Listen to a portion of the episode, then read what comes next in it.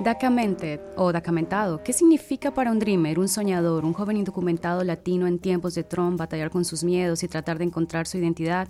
¿Son estas las palabras para definir la experiencia de los jóvenes inmigrantes traídos en la infancia a este país? Desde los estudios del Dallas Morning News, esto es Latinos al Día, una producción de Al Día Dallas. Soy Jenny Manrique.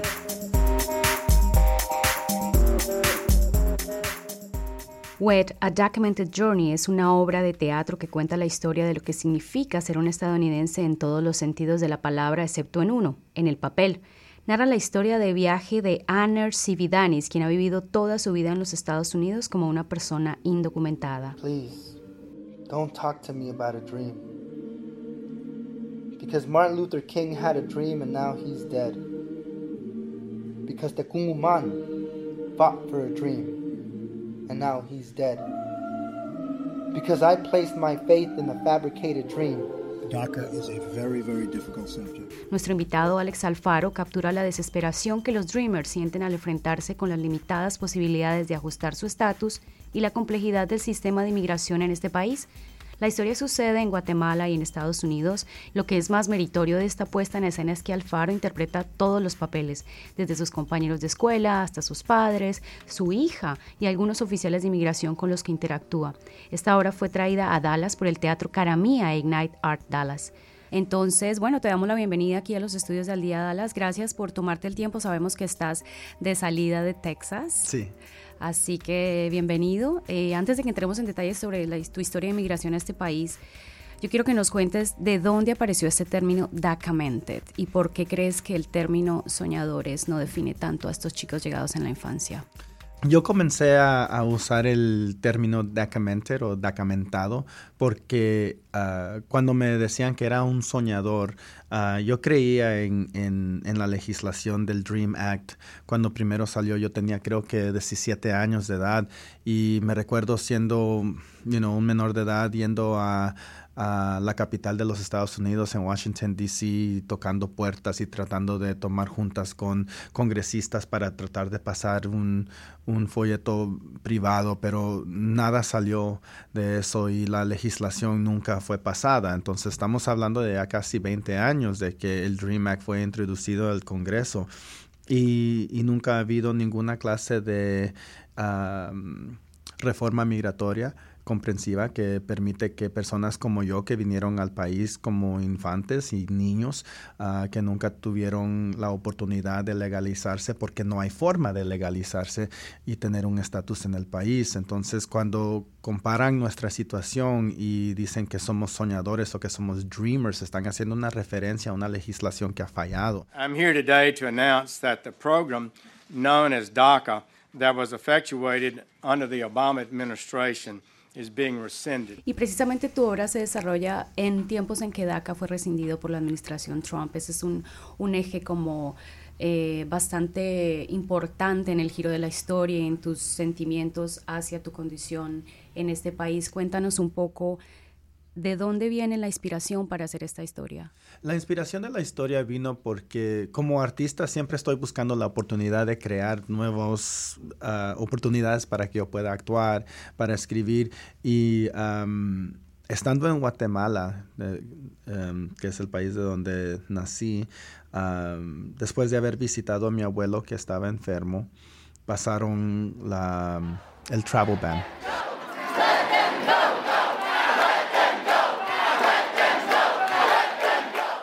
Y en, en, esa legislación o orden ejecutiva que el presidente pasó, ah, también introdujo ah, lenguaje legislativo que eh, prácticamente criminaliza a más de 14 millones de personas indocumentadas en este país. Entonces yo me paniqué. Y quise regresarme inmediatamente. Yo tenía que haber regresado un jueves y mi mamá y yo pagamos mucho, mucho dinero para mover los vuelos para la mañana que ah, antes de regresarnos. Entonces nos regresamos un día temprano porque yo quería tratar de regresar al país antes que cualquier otra nueva póliza pasara y tomara el riesgo de quedarme estancado en un país que no conozco. Entonces escribí la obra como una forma de terapia para mí porque regresé a los Estados Unidos pero estaba sufriendo de post-traumatic stress, tenía mucho estrés, tenía mucho miedo, tenía mucha ansiedad y depresión hasta el punto que no pude regresar a trabajar por dos semanas porque tenía miedo que, que migración iba a llegar a mi apartamento, iban a botar mi puerta, me iban a sacar de mi casa y mi hija se iba a quedar sola sin nadie quien la cuidara. En, en, la, en la obra que presentaste aquí en el Teatro Dallas, comentaste también que, como nos mencionaste también hace un rato, que esa ha sido una experiencia terapéutica, pero también usaste un término bien interesante, dijiste espantosa. ¿Por qué te genera esa sensación presentar la obra? Y, este, y son estos, digamos, unas sensaciones que te acompañan cada vez que vas a salir a escena. Sí, por supuesto, porque es, es como terapia para hacer la obra, pero a la misma vez es causa mucho miedo porque no hay garantía de que estoy 100% you know, seguro, que estoy safe, que no me va a pasar nada, porque siempre hay el potencial para que gente antimigratoria o gente racista que llegue a los lugares en donde yo estoy y traten de crear un problema. me ha pasado en, en, en mi propio estado, en California, en Los Ángeles, estaba haciendo la obra como a media hora de donde yo vivo y y llegó un grupo uh, racista, antimigrante, que trataron de uh, interrumpir la obra y luego me trataron de, perseguir en carro. Entonces han habido instantes donde sí, se, sí, sí da miedo. Y la razón por qué me da miedo es porque prácticamente estoy me estoy poniendo enfrente del escenario y le estoy contando a cientos de personas extranjeras, no solo mi historia, pero, pero de que soy indocumentado. Y eso para mí es algo que, que, nunca pensé que iba a hacer porque yo viví 30 años indocumentado sin que nadie supiera. Más bien como 33 años, porque después que recibí DACA no le dije a nadie. Yo simplemente comencé a vivir mi vida y mis amigos comenzaron a darse cuenta que me estaba yendo bien y de repente, you know, tenía apartamento, tenía carro, tenía cuenta bancaria, tenía todas esas cosas que ellos siempre han tenido. Pero no fue hasta que comencé a hacer la obra que personas que yo he conocido por 10, 15, 20 años de mi vida me dijeron, oh my God, nunca supe. ¿Por qué no me dijiste nada? Y, yo les dije simplemente porque yo contándote esta, dándote esta información, si tú quieres, puedes usar esa información para tratar de dañarme. De alguna manera, entonces tu obra fue como salir del closet de alguna manera de, cuál era tu situación migratoria en este país y, y digamos muchos jóvenes eh, indocumentados con DACA han tomado otros escenarios, la calle, las protestas. ¿Cómo encuentras tú que es efectivo el teatro y la cultura como una forma también de canalizar esas voces? Usando los artes ah, como forma de protesta o como forma de activismo. Yo no me considero activista, pero mucha gente dice que lo, lo personal es político.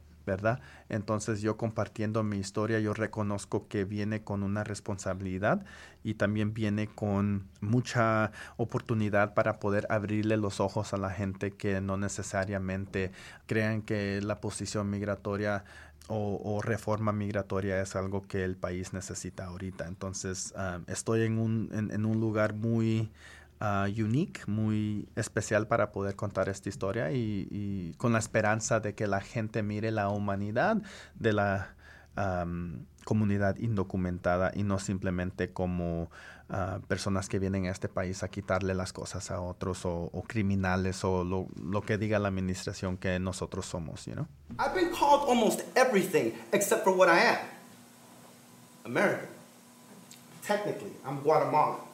And I say technically because I've lived in this country my entire life. Bueno, y la obra Wet, Documented Journey, estuvo, está de gira nacional, estuvo en Dallas, estuvo en Denton, ahora vas hacia Boston, ¿es verdad? Sí.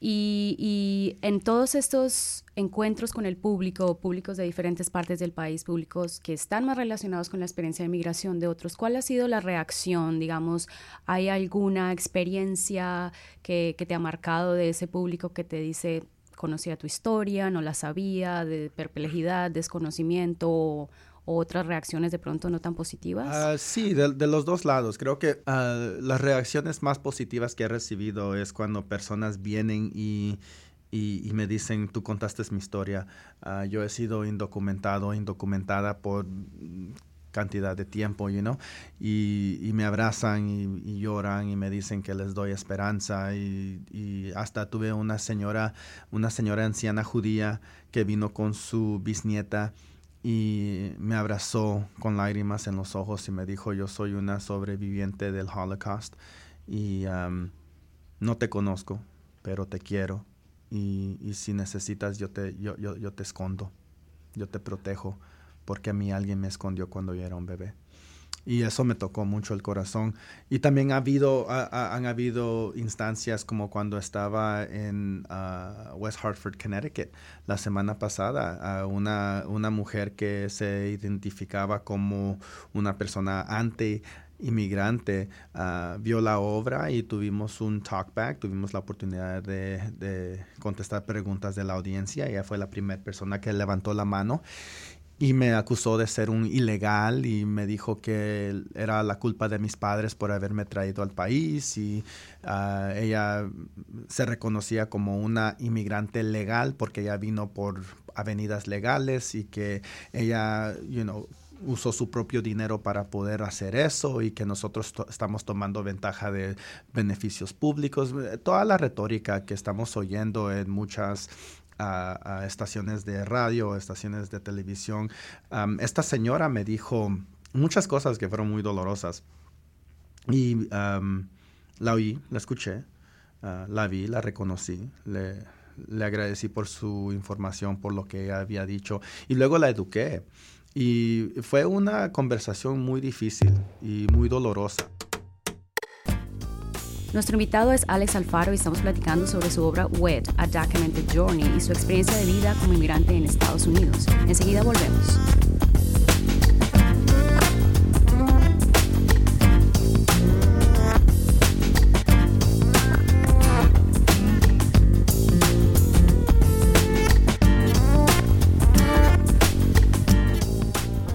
Estamos aquí con nuestro invitado Alex Alfaro. Él nos está contando sobre su obra Wet A Documented Journey. Y hay otra cosa que es bien importante de resaltar. Creo que la obra de alguna manera a ti te ha ayudado a, responder esa pregunta, o me, lo puedes decir tú.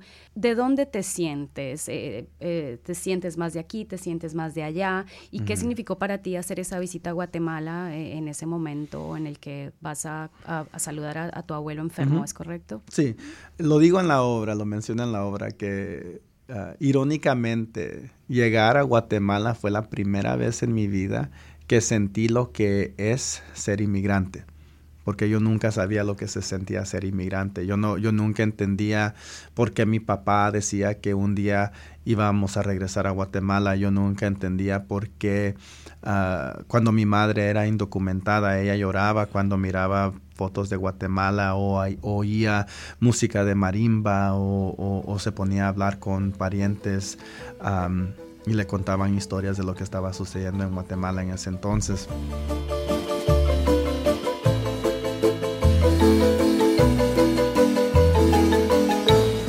No fue hasta que llegué a Guatemala que realicé lo que es ser inmigrante, porque me puse a pensar en ese momento, wow, estoy en Guatemala, pero hay una buena posibilidad que no voy a poder regresar a Los Ángeles.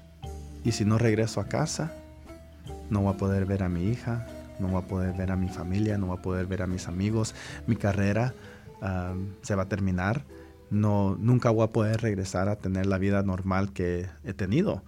Y, ese miedo y esa ansiedad es lo que me imagino que cada persona inmigrante en este país siente, especialmente cuando son indocumentados o indocumentadas, vienen a este país sin ninguna garantía que van a poder regresar a casa. Y eso me causó mucho dolor y mucho miedo.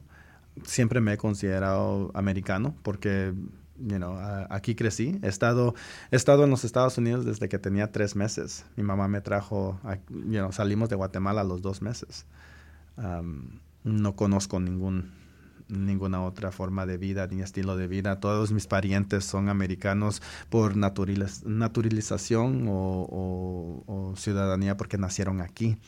Uh, mi madre, mis hermanos, mis tías, mis tíos, todos. Entonces, uh, yo soy la única persona en mi familia que tiene que vivir con la circunstancia de ser indocumentado. If I had to go from the only place I've known go stay in a place where I have no recollection except for when I was a babe, tossed out as if I were defective, how is my departure then constructive if my whole life can be relocated, decimated, dismantled? My woe deepens with the stroke of a pen. My livelihood should not have to depend on political trends. Police are at it again. ¿Y cuándo entendiste, eh, digamos, de niño, hay algunas preguntas que de pronto los padres eh, consideran un poco naif o, o contestan de manera muy rápida? ¿Cuándo, cuando entendiste completamente el sentido de no tener papeles? Yo creo que no lo entendí Ah, hasta que tenía los 18 años que me comenzó a afectar ah, muy directamente. A los 18 años ya no, no podía sacar licencia para conducir ah, coche, no podía tener crédito, no podía abrir cuenta bancaria, no podía tener apartamento, no podía salir del estado. Cosas que cualquier persona que es documentada o que es nacida en este país toma ventaja, no, no se pone a pensar dos veces, ¿verdad? cuando yo era niño, una vez yo quise tomar un, programa de, del verano para trabajar que se llama Clean and Green, donde nos pagaban el verano para ir a recoger basuras en, el, en la comunidad, en el vecindario, por medio de la escuela. Y me recuerdo teniendo creo que unos 13 o 14 años. Y ah, fui con mi papá y le dije, papi, ¿me puedes llenar esto por favor? Porque hay información que necesito. ¿Para qué es, hijo? Oh, es que me dieron un trabajo. Oh, te dieron un trabajo. Oh, qué bien, hijo. Me alegro que quieras trabajar. Eso me, eso me agrada mucho, me dijo. Y comenzó a llenar la, la aplicación y después paró, me regresó la aplicación y me dijo, ah, no puedes hacer esto. Y le dije, ¿por qué no? Porque te están pidiendo un número de seguro social y tú no tienes. Y le dije, pues sí, pues vamos a sacar uno. Me dijo, no, mijo, es que así no trabajan las cosas. le digo, ¿y por qué no? Es que tú no tienes derecho de tener seguro social. ¿Y por qué no? Porque tú no sos de aquí. Tú no naciste en este país. Vos sos de Guatemala. ¿Y qué importa? Es que aquí no dan, no dan seguro social para personas que no son del país, entonces no puedes trabajar, hijo. Y fue la primera vez que, que, que me impactó de una forma que dije, entonces no tener papeles significa que no puedo hacer cosas. No podía ir al colegio, no podía, no podía recibir becas, no podía recibir asistencias, ah, tantas cosas. Entonces, como de esos, de, esos 13 años fue como me comenzó a afectar. Nuestro invitado es Alex Alfaro y estamos platicando sobre su obra Web A Documented Journey. Cuando volvamos vamos a hablar de otra de las cosas que no pueden hacer los inmigrantes indocumentados en este país, que es votar. Sí, votar una experiencia que para los ciudadanos es bastante importante porque define su gobierno, pero los inmigrantes indocumentados no pueden participar en ese proceso político, aunque han vivido toda su vida en este país. Enseguida volvemos.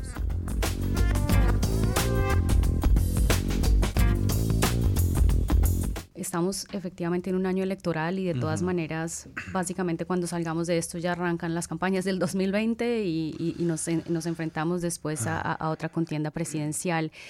¿Qué significa para ti no poder participar en ese proceso electoral?